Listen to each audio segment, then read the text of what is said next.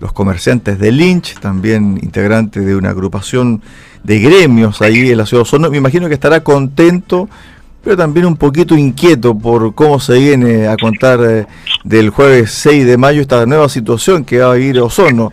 Sin cuarentena a contar del jueves, pero también muchos sin capital. Mario, ¿qué tal? Bienvenido acá a Centro Ciudad. Hola Cristian, eh, buenas tardes.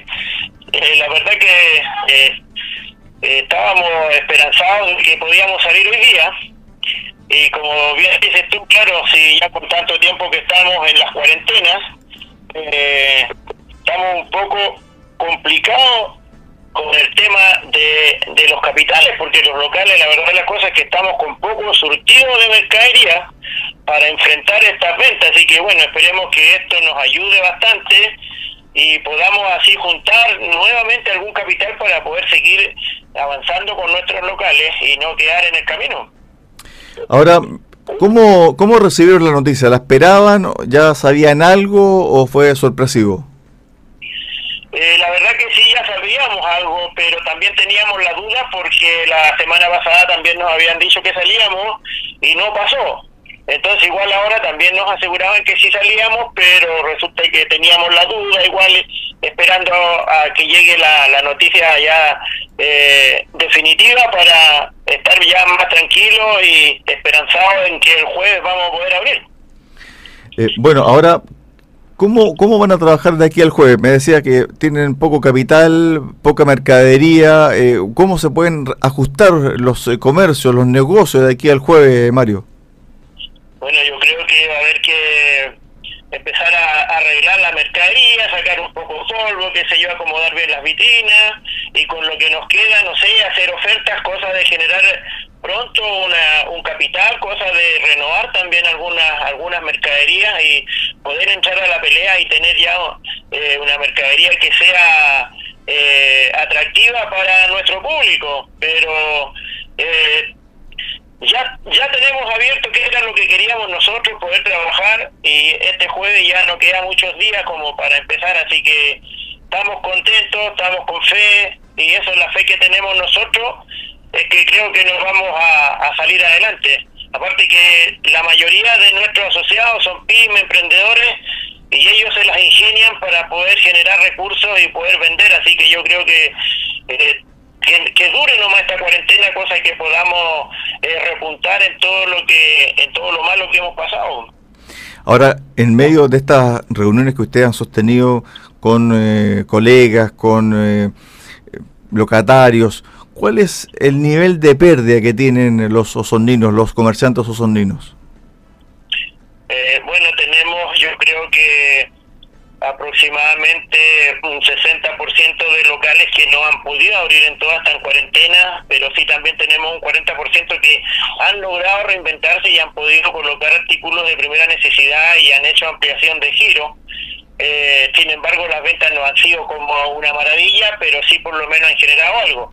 Y ese 60% que no ha podido abrir su negocio, yo pienso que son ellos los más complicados para poder empezar y retomar nuevamente todo esto y empezar a generar lucas para poder pagar y ponerse al día, más que, eh, no sé, eh, eh, la verdad que está complejo el panorama, no, no sé cómo se nos va a presentar, si vamos a poder pagar algunas deudas atrasadas que tenemos o vamos a tratar de renovar y comprar mercaderías más nuevas, más más de, de la época, así que ahí tenemos un poco de dudas y no sabemos cuál de las dos cosas vamos a hacer primero.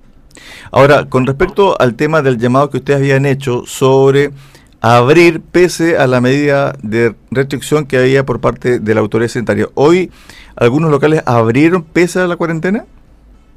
Eh, no, porque estaba sujeto a lo que iba a salir hoy día. Ya, ok. hoy día no nos daban aviso que salíamos de cuarentena el jueves, ya nos íbamos a revelar y íbamos a abrir los locales nomás eh, la verdad que nosotros ya hacía un, varios días atrás, no sé, una semana, diez días atrás que veníamos soportando un poco la presión de nuestro de nuestras bases que lo único que querían era manifestarse porque estaban desesperados con los negocios locales, querían abrir nomás, entonces nosotros ahí como dirigentes tratábamos de calmar un poco la situación porque también nosotros sabemos que la pandemia existe, sabemos que el hospital estaba colapsado, entonces todas esas cosas igual nos hacen pensar y ahora como ya nos habían dicho la semana pasada que podíamos salir y no salieron fue como las como que la gente se asustó y ya vamos a seguir.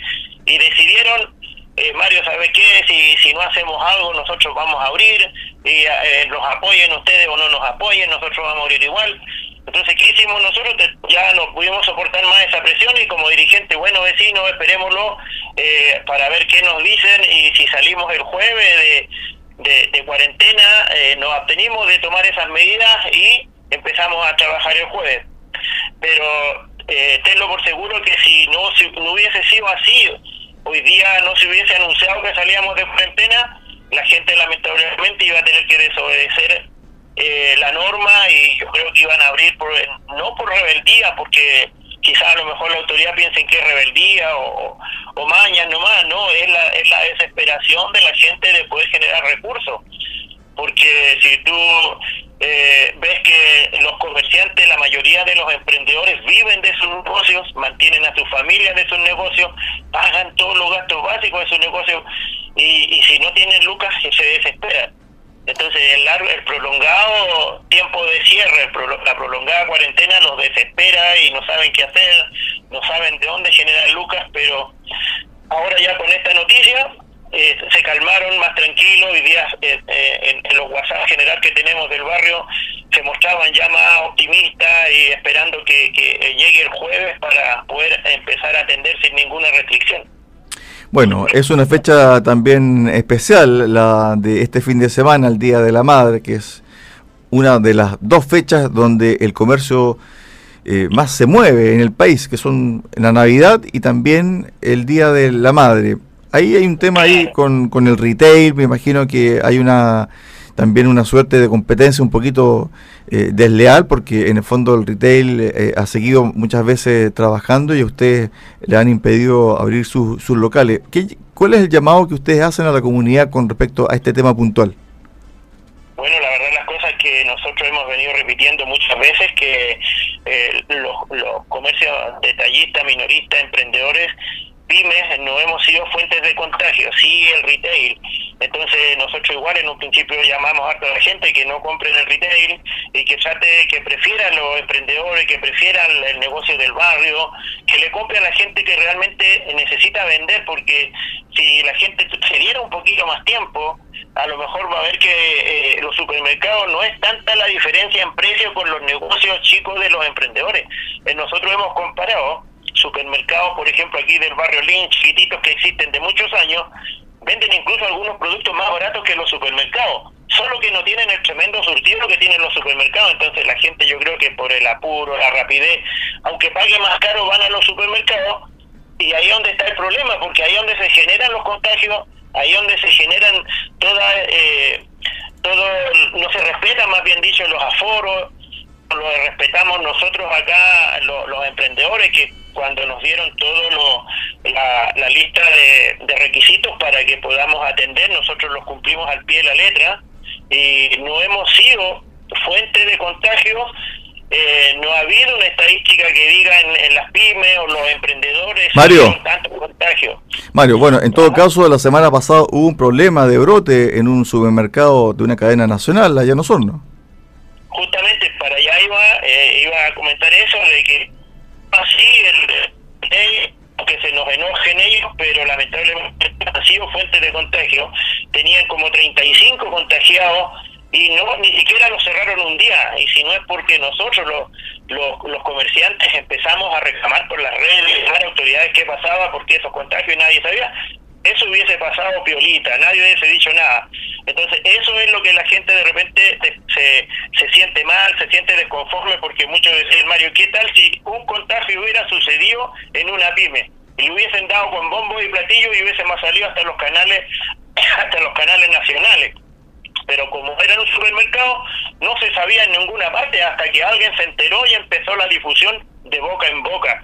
Entonces, esas injusticias son las que la gente eh, les molesta más que nada, porque ellos venden de todo, pueden tener contagio y siguen atendiendo, y las pymes, los chiquititos tienen su mercadería y no las pueden vender, tienen que tener cerrado, y mirar de su casa cómo los supermercados siguen vendiendo y las pymes tienen que estar sentados en su casa esperando. Eh, Mario, nos quedan pocos minutos para el cierre de esta conversación. ¿Qué pasa con la ayuda que en algún momento se prometió por parte del gobierno regional? ¿Han avanzado esas conversaciones? Sí, vamos avanzando, vamos en tierra derecha ya en este momento, pero son trabajos que se hacen a nivel del gobierno regional solamente y eh, digamos alguna ayuda que venga directa del gobierno, que diga un salvataje para los emprendedores, los vamos a mandar a cuarentena y les vamos a enviar unas lucas nunca llegado, lo que llega son proyectos, concursos que tú tienes que eh, cumplir muchos requisitos y a la final no calificamos ninguno. Hay uno que está siendo muy común, que es el de los deudores de, de cotizaciones de, leyes sociales que se les pagan a los empleados. Entonces muchos de ellos están eh, debiendo eso porque lo han usado como capital de trabajo y no lo han pagado. Entonces, chuta, de, de, no sé, por, por, ejemplo, ahora había un proyecto FUDEA donde había 90 cupos y iban 15 cupos porque no, no la gente ya no quiere participar porque saben que están endeudados en eso aquí vamos a, participar si no vamos a, ser beneficiados. Entonces, eso es lo que nosotros igual estamos conversando a nivel de, de, autoridades para que veamos esa ley que permite que no permite que califiquen los emprendedores pueda ser modificada desde, desde el nivel central y con alguna fórmula ya que no la quieren derogar esa ley pero que por lo menos le busquen una fórmula de que la gente haga un compromiso de a plazo, no sé, tres, cuatro, depende de la deuda, y puedan quedar libres de esa deuda y puedan eh, los proyectos.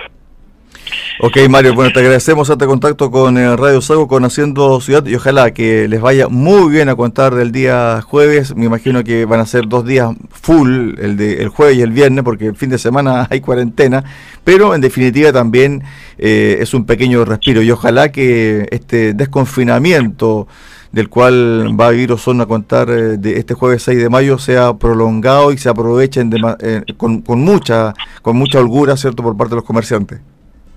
Ojalá así sea, Cristian. Mira, eh, también me gustaría un detalle bien importante. Fíjate que se viene el Día de la Mamá que necesitan las mamás para mononarse estar bien presentaditas, presentaditas y bonitas para el Día de la Madre, las peluquerías que no pueden atender ni siquiera con el aforo de una persona. Esperemos que la autoridad recapacite y las deje atender por lo menos con una persona dentro de las peluquerías para que las mamitas igual puedan estar bonitas para el día de ellas. Po.